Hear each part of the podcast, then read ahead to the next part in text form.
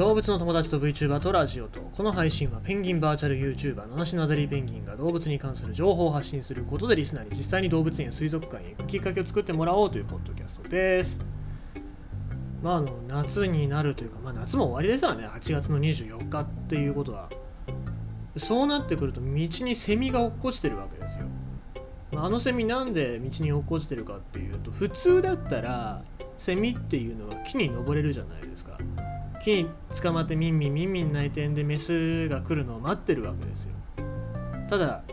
最近は、まあ、世の中人間が支配し始めて都会になっちゃってで電柱なんか捕まる場所ないじゃないですか。あと壁とかね。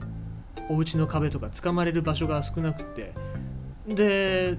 捕まり損ね、まあ、力が弱くなっちゃって捕まり損ねてあダメだってなってあーっていう感じで後ろ側でバターンと落っこちちゃってで道の上で逆さまになって起き上がれなくてひっくり返ってるっていう。でだから起き上がれずに生きてるやつもいるわけですよ。まあよくあのものの哀れというかセミファイナルというかつっついたらミーッつって動くやついるじゃないですか。あいつらはまあまだ生きてるんですけどもでもまだね実を言うとひっくり返せばもう一回ぐらい泣けるぐらいの力って残っててなんで僕はなるべくそういうやつまだ生きてるやつがいたらひっくり返してあげてるんですよ。ひっくりまあできれば木のところにちょっと捕まらせてあげりゃいいんだろうけどさ。だからまあひっくり返すだけひっくり返してやろうと思って。ひっくり返してよし頑張れよっつってもう一回ぐらい泣いてちょっとメス捕まえてこいよ頑張れよっつって。やるんだけどさ。まあみんなちょっと一回やってほしいんだけど。大体ねセミがひっくり返してくれてわあありがとうみたいな顔はしないです。なんかねすげえもうええー、みたいなそんな顔してる。ええー、みたいな。嘘みた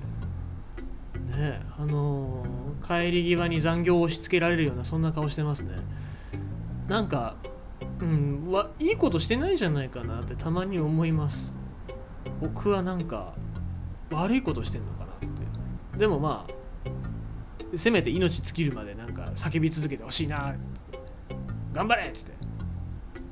やっぱあれかなブラック企業の社長になるのかな僕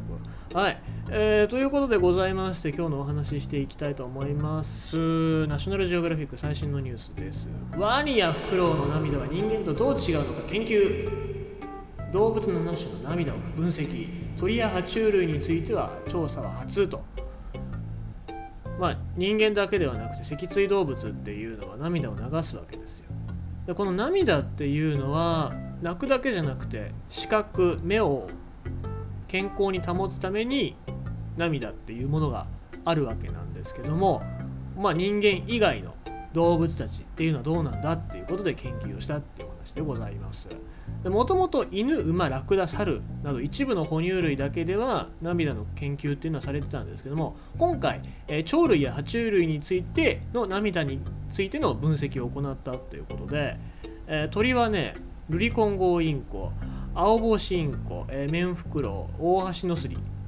と爬虫類、えー、クチヒロカイマンアカアシガメと,、えーと、赤ウミガメですね。の7種類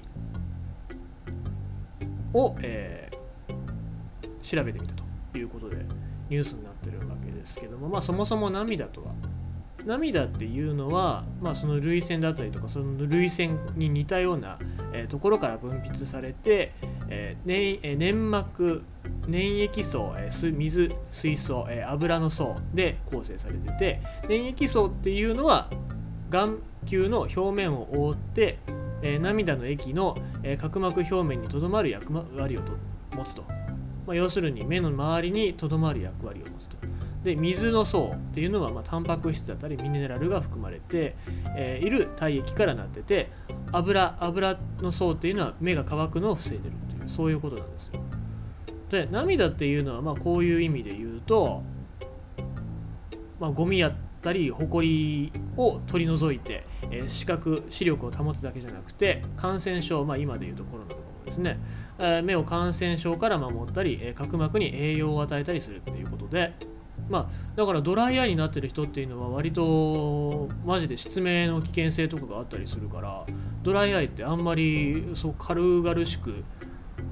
こう捉えられるようなそんな病気じゃないんですよ実は。はい、ほんで、えー今回の、えーこの研究ブラジルのバイア連邦大学の、えー方々が、え研究したということでございまして結果としましては鳥類爬虫類哺乳類の涙っていうのは大体人間とほぼ一緒だというふうな研究になってるんですけども電解質電解質の濃度っていうのが人以外の動物ではやや濃度が高いということなんですが、えーこれまあ鳥だったり爬虫類爬虫類もか？爬虫類は空を飛んだり水中あ水中に入りますからね。ワニとかは。水中にいる時間が長いため電解質の濃度を高くすることで炎症を防いでいるのかもしれないということらしいんです。よ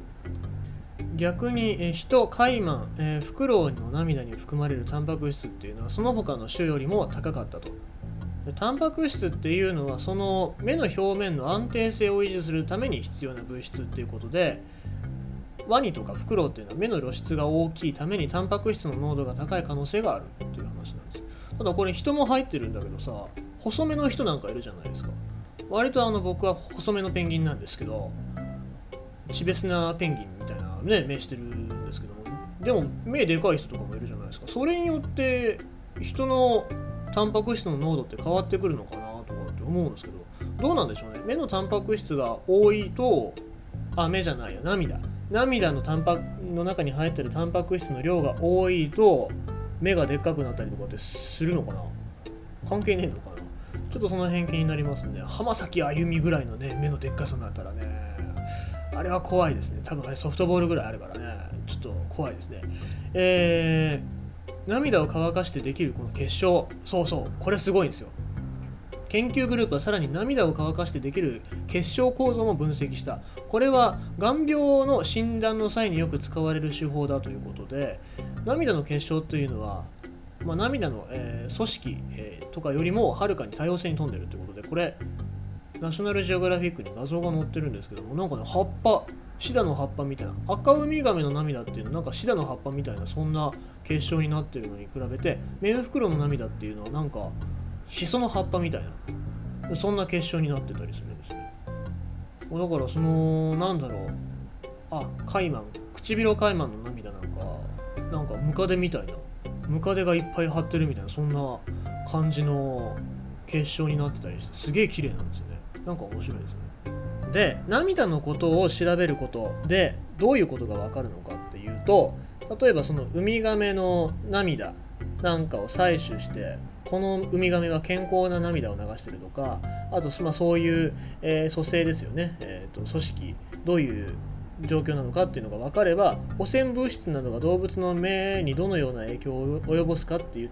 ことを知る手がかりになるっていうふうに言われております。あとはそうですね。涙自体が、えーそのどういうふうに使われているのか爬虫類だったり鳥類がどういうふうに涙を使っているかっていうことを知ることでドライアイとか、まあ、今さっき言ったドライアイみたいな病気の新しい治療法が生まれるかもしれないということで、まあ、ドライアイっていうのはもともとその涙の油分が不足する現象で犬猫人によく見られる時には失明につながることがある。書いてますからちょっとその辺は皆さん覚えておいてくださいね。えーということでございまして目は大事でございます。ね。僕も最近ちょっと視力が落ちてきたなって思うのでまあちょっと早めに寝たりとかあとは目をなるべく潤すようにしたりとかっていうことで、まあ、皆様目を気遣ってあげてください。まあどう考えても2つしかありませんから。はい。ということで皆様よろしく。